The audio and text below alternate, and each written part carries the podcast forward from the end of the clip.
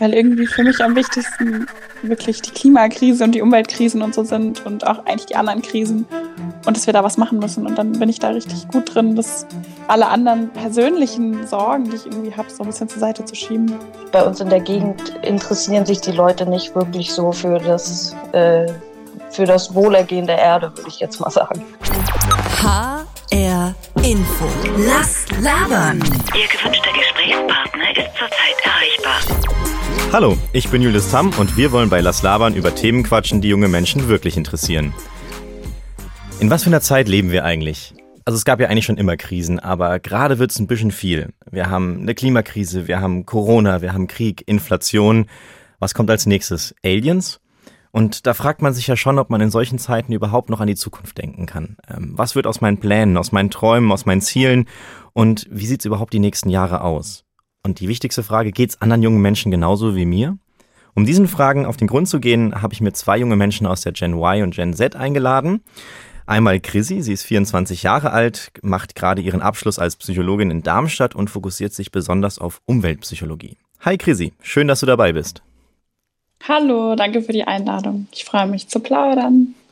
Außerdem mit dabei ist Luisa. Sie ist 19 Jahre alt und macht gerade ihre Ausbildung zur Bauzeichnerin in Frankenberg an der Eder. Hi Luisa, schön, dass auch du dabei bist. Hi, schön, dass ich hier sein darf. Zum Anfang möchte ich ein bisschen, ja, fast schon kitschig werden. Macht mal die Augen zu und stellt euch mal vor, das ist hier ein Bewerbungsgespräch, aber nicht für irgendeinen neuen Job, sondern für euer Leben. Und die klassische Frage ist natürlich, wo seht ihr euch in fünf Jahren? Fangen wir vielleicht bei Chrissy an. Wo siehst du dich in fünf Jahren? Puh, okay.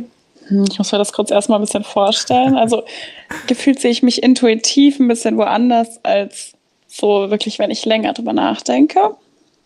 Aber eigentlich sehe ich mich in fünf Jahren hm, als, ja, dann habe ich schon meinen Doktor und unterrichte ganz viel an der Uni, Luisa, wie sieht das bei dir aus? Ähm, du bist ja gerade in der Ausbildung. Fünf Jahre ist trotzdem ein langer Zeitraum. Wo, wo siehst du dich? Ja, ich habe, also ich bin ja wie gesagt Bauzeichnerin und da denkt man ja auch immer mal über seine Zukunft auch nach und auch in Bezug auf Häuser und ähm, andere mögliche Sachen, Familie. Ja, ich bin noch jung, aber man weiß ja nie.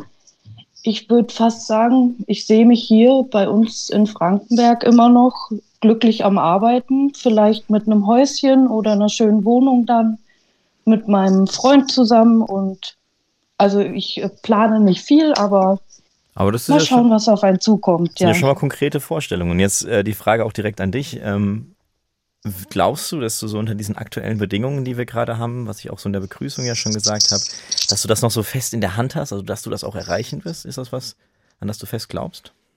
Oh, äh, es kommt immer drauf an. Wenn man sich jetzt zum Beispiel ja auf das mit dem Haus bezieht, das, man hat ja gesehen, von letztem Jahr bis in dieses Jahr, die Preise sind ja unmenschlich gestiegen. Also es ist ja fast nicht mehr bezahlbar. Deswegen sehe ich da in der Zukunft schon Schwierigkeiten. Zum Beispiel, es kann ja sein, dass es nächstes Jahr nochmal alles teurer wird und dann ist das mit dem Hausbau ja auch fast unmöglich sozusagen, wenn man nicht schon äh, seit seiner Kindheit sozusagen Geld angespart hat. Also Probleme sehe ich da schon, aber vielleicht sind das auch nur Probleme, die man ja auch anderweitig lösen kann. Man hört ja trotzdem eine Unsicherheit raus. Jetzt war bei dir, Chrissy, natürlich die Unsicherheit schon gleich bei, den, bei der Vorstellung der fünf Jahre. Wie siehst du das? Glaubst du so, deinen Doktor machen, ähm, dann unterrichten, dass das von irgendwie aktuellen Faktoren nochmal umgeworfen werden kann? Hm, eigentlich eher andersrum. Also, weil ich beschäftige mich ja sehr viel mit aktuellen Themen und deswegen möchte ich auch promovieren und deswegen möchte ich auch lehren, vor allem, um da auch irgendwie einen Impact zu haben und was ändern zu können. Aber also ich fand es gerade voll spannend, dass so meine Reaktion irgendwie war, auf mein berufliches Ich in der Zukunft zu schauen und dass die Luisa irgendwie ja eher so persönlich auf ihr Zuhause und alles geschaut hat.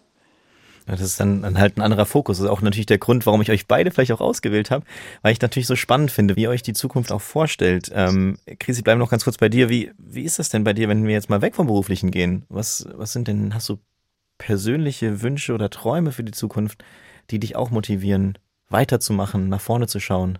Ja, voll. Also ich glaube, das haben wir ja irgendwie alle. Bei mir ist es irgendwie sehr auch so gemeinschaftlich fokussiert. Also ich sehe mich zum Beispiel später eher noch in einer Wohngemeinschaft oder ja, auf jeden Fall irgendwie mit anderen zusammen, zusammen in einem Haus mit großem Garten und so nah an der Natur. Das wäre jetzt eher, wenn ich mir vor allem meine Wohnsituation vorstelle. Das klingt ja auch jetzt schon nach, ähm, nach was Sozialem. Also ihr seid beide, ähm, Luisa, du hast das ja gerade gesagt, mit deinem Freund, ein Häuschen, wer weiß, vielleicht Kinder, Familie. Ähm, Chrissy, mhm. du sagst, du möchtest mit einer ähm, Wohngemeinschaft zusammenwohnen, mit Leuten. Also ihr sucht beide ja auch die, die soziale Nähe. Deshalb würde mich nochmal interessieren, mhm. was gibt euch denn so die, die Sicherheit ähm, mit Blick auf die Zukunft? Worauf ähm, legt ihr Wert? Familie, Freunde, Job, Geld? Gibt es ja verschiedene Faktoren. Äh, Luisa, sag du doch mal. Ja, also erstmal lege ich auf jeden Fall ganz viel Wert darauf, dass ich meine Ausbildung natürlich fertig mache und auch festes Geld dann erstmal habe und natürlich ein Einkommen. Das braucht man ja. Was ich dann noch so in meiner, also ich würde sagen, dass bei mir auch wichtig ist, wie gesagt, Familie. Also ich wohne ja bei meinen Eltern noch sozusagen und ich habe jetzt auch nicht vor, von denen irgendwann mal weit wegzuziehen. Mal für ein Jahr ist das okay, aber ich habe schon vorgehabt, hier bei meiner Familie zu bleiben und eine eigene Familie dann auch hier irgendwann mal zu gründen. Okay, wie sieht das bei dir aus, äh, Chrissy, jetzt darauf bezogen, was Luisa gerade gesagt hat? Ähm, ein sicheres Einkommen, die Familie in der Nähe. Ist das was, was auch bei dir zutrifft? Ja, aber erst jetzt so seit letzter Zeit. Also ich habe mir da ziemlich lange überhaupt keine Gedanken gemacht. Ich habe ja auch die ganze Zeit in Wien gewohnt und da fand ich es irgendwie ganz cool, so weg von der Familie zu sein. Und ich glaube aber jetzt vielleicht durch die ganzen Krisen, die jetzt irgendwie so aktuell sind, kam das nochmal mehr bei mir, dass ich auch so näher bei meiner Familie sein möchte und ja, okay. näher zu Hause. Jetzt finde ich aber auch den, ähm, wollte ich den finanziellen Aspekt nicht weglassen, weil man spricht ja nicht über Geld, heißt es immer. Und trotzdem ist es ja was, was ich auch selbst bei mir merke. Mir macht es, mir gibt es eine unglaubliche Sicherheit, weil ich habe auch so einen kleinen Traum. Ich hätte gern irgendwann mal, wenn ich so 50, 60 bin, hätte ich gern so einen kleinen Hof. So ein paar Obstbäumchen und äh, vielleicht ein, zwei Tiere. Und da denke ich aber immer drüber nach, das kriege ich natürlich nicht, wenn ich jetzt einfach immer äh, mein Geld verprasse oder einfach nur das mache, worauf ich Lust habe und nicht gucke, wo mein Geld herkommt. Ähm, wie ist das bei dir, Chrissy? Hat, hat das auch einen gewissen Aspekt bei dir, diese finanzielle Sicherheit? Mm, voll.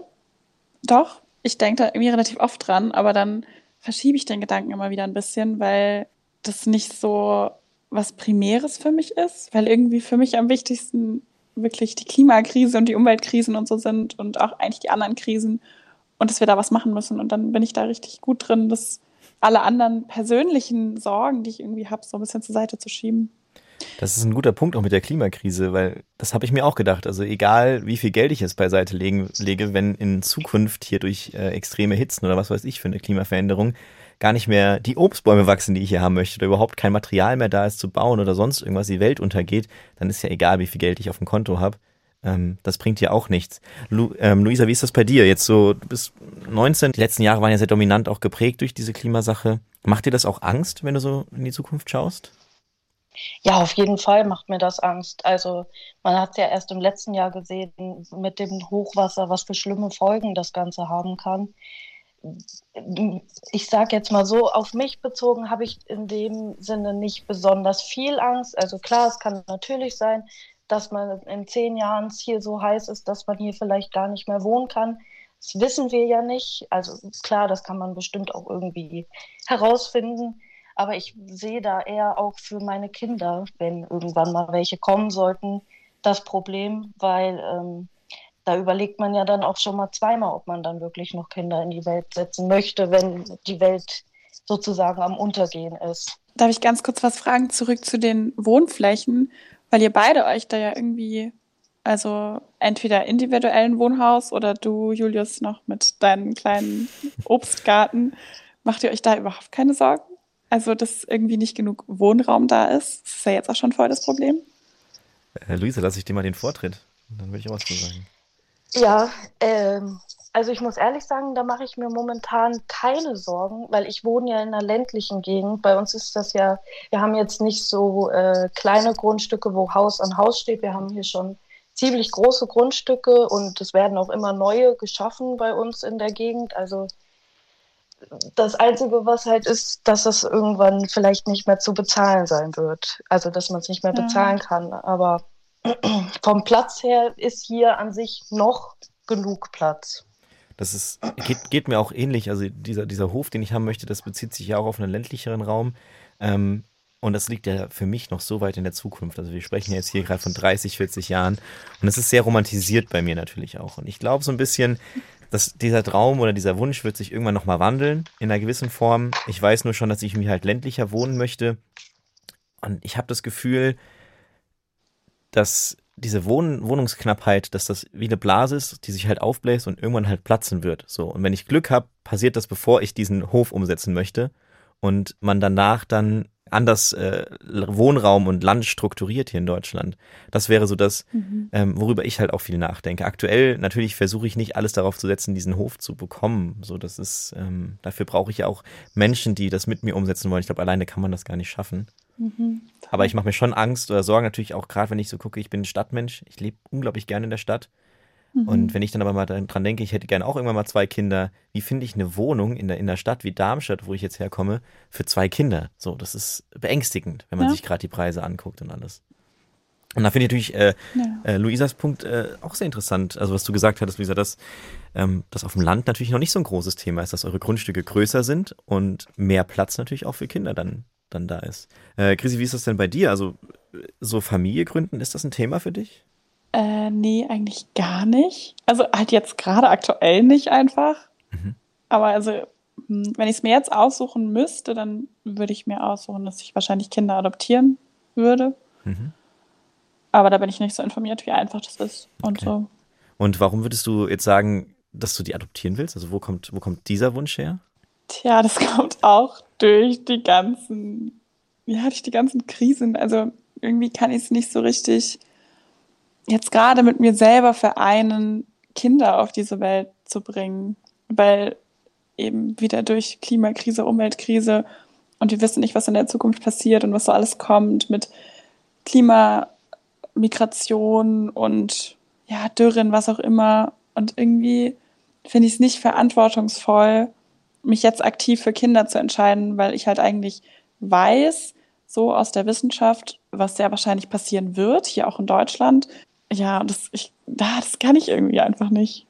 Ja, jetzt ähm, haben wir sehr viel über, über die, die Ängste von euch und die Wünsche von euch geredet. Jetzt möchten wir mal ein bisschen in Richtung gehen, äh, wie kann man denn dagegen was machen? Und jetzt würde mich interessieren, ähm, vielleicht angefangen bei Luisa, auf wen ihr setzt, wenn es darum geht, eure Zukunft irgendwie in Griff oder die Zukunft der Welt in den Griff zu kriegen. Also ich denke da zum Beispiel, es gibt ähm, Aktivismus, der Staat ist ein Faktor, Wirtschaft kann auch ein Faktor sein, eure Eigenverantwortung.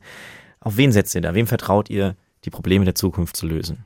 Naja, also ich würde jetzt mal sagen, eigentlich vertraut man da ja auf den Staat, dass er das ähm, eigenhändig äh, selbstverständlich übernimmt, dass es der Welt und der, also Deutschland gut geht.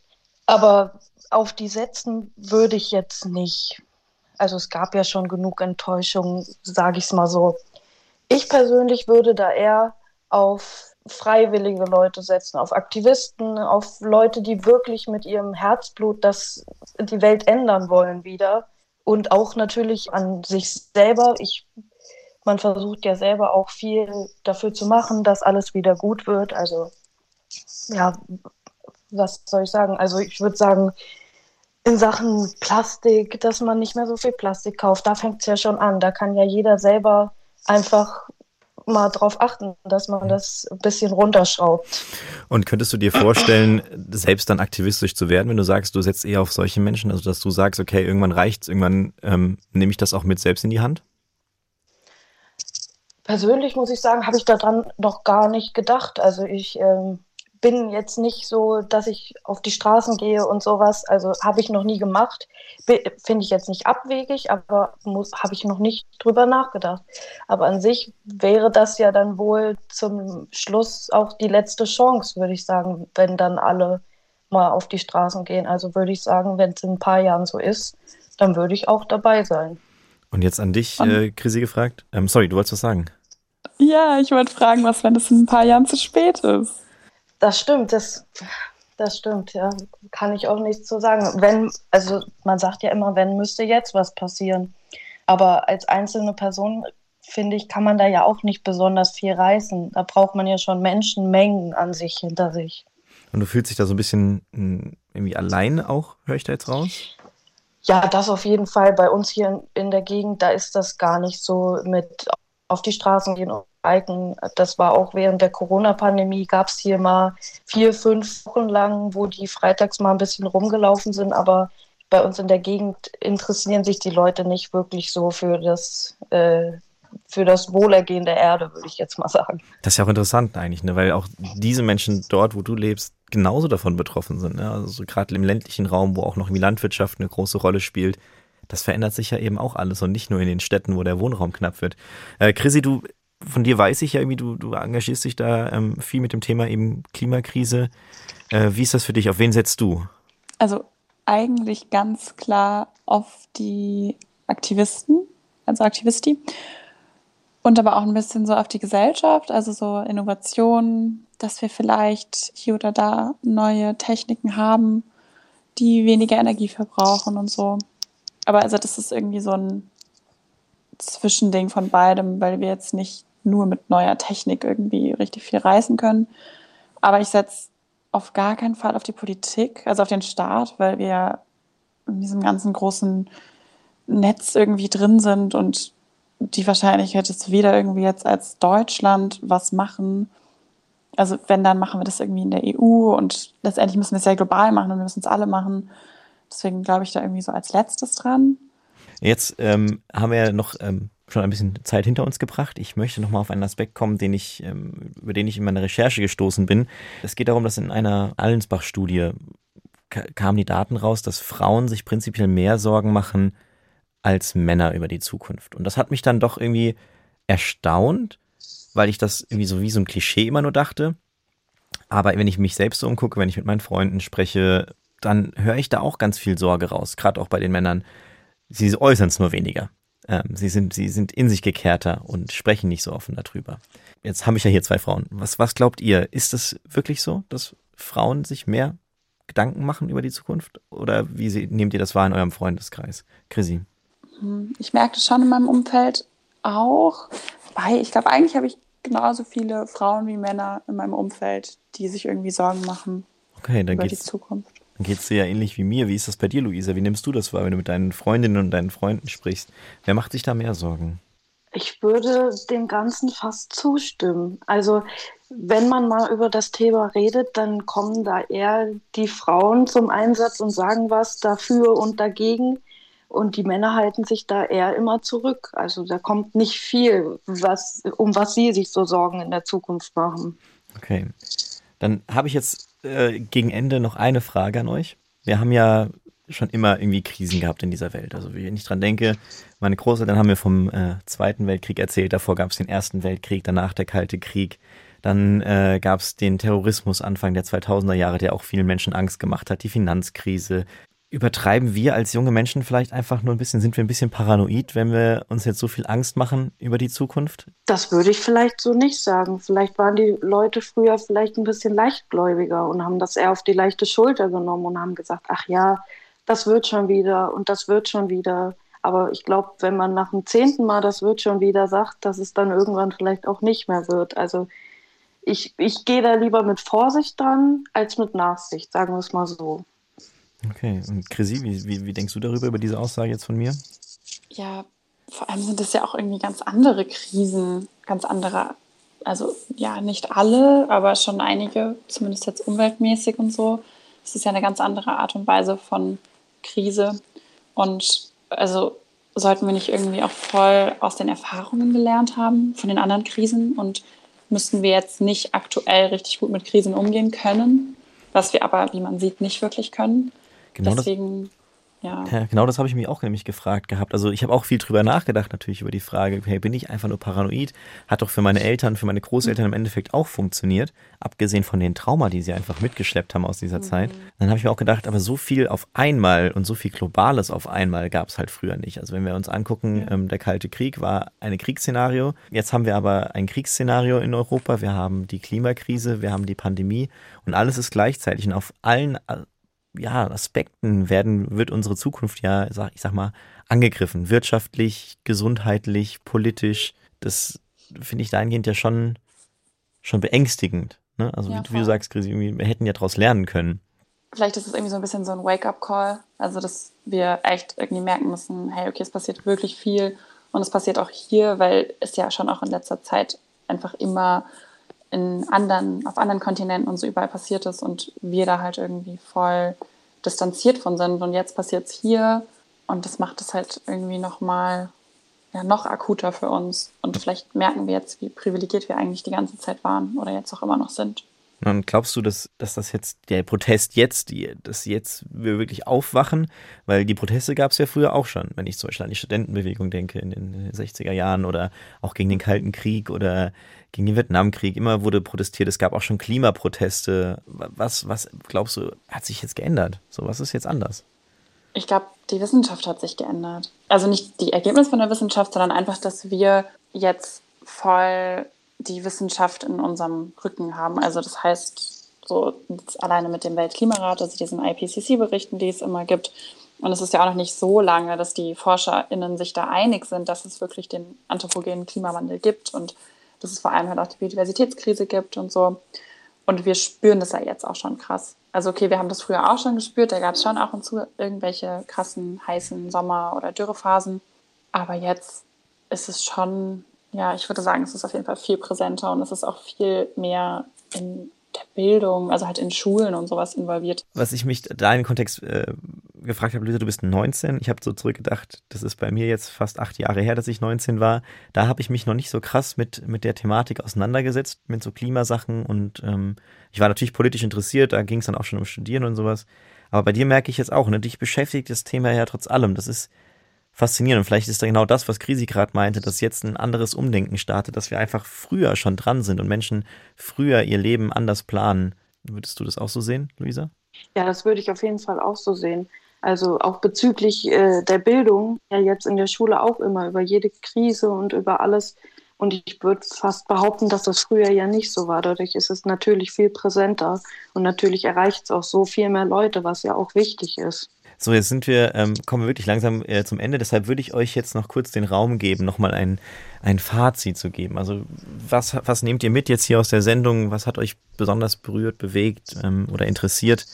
Und da würde ich anfangen ähm, direkt bei dir, Luisa. Was würdest du sagen? Ja, was ich auf jeden Fall als Fazit mit rausnehme, ist, dass wir was machen müssen. Also, dass man in die Zukunft schauen muss und sehen muss, dass das so nicht weiterlaufen kann. Also dass wir auf jeden Fall was unternehmen müssen mit Pandemien und Krisen und allem und dass einfach man vielleicht auch nicht so oft an sich denken sollte. Also ich habe ja zum Beispiel viel von mir geredet, dass ich hier in der ländlichen Gegend mir ein Haus bauen will. Und dann hat Chrissy ja gesagt, dass sie das eher als Problem sieht, weil ja wenig Platz ist. Das ist ja immer auch situationsbedingt. Also man sollte vielleicht auch mal dran denken, dass es in Städten auch nochmal anders ist als bei uns hier auf dem Dorf. Okay, danke schön. Und Chrissy, was wäre dein Fazit zu der Sendung? Mein Fazit ist eigentlich jetzt, dass wir nicht alleine sind. Und das finde ich immer irgendwie ganz schön, weil wir ja schon durch diese ganzen Zukunftsvorstellungen, Ängste und so, ja, also ich denke mir da irgendwie oft, okay, was können wir machen? Letztendlich sind wir halt hier und in der Situation und zu merken, dass halt andere also wir alle eigentlich in der gleichen Situation sind und wir darüber reden können und das jetzt ja auch bearbeiten und auch über unsere Gefühle und so reden können, das finde ich super schön und das nehme ich immer wieder mit. Dankeschön. Das ist ein schönes Fazit auch zum Schluss nochmal. Ja, dann vielen lieben Dank an euch beide, an Luisa und an Chrissy, dass ihr heute mit dabei wart, dass ihr mit mir über das Thema Zukunft gesprochen habt. Und ich wünsche euch noch einen schönen Tag. Danke. Ja, ebenso. Danke. Das war Las Labern. Die Sendung zum Weiterempfehlen findet ihr im Politik-Channel auf hrinforadio.de, in der ARD Audiothek und überall dort, wo es gute Podcasts gibt. Ich bin Julius Tamm und sage Tschüss, bis zum nächsten Mal.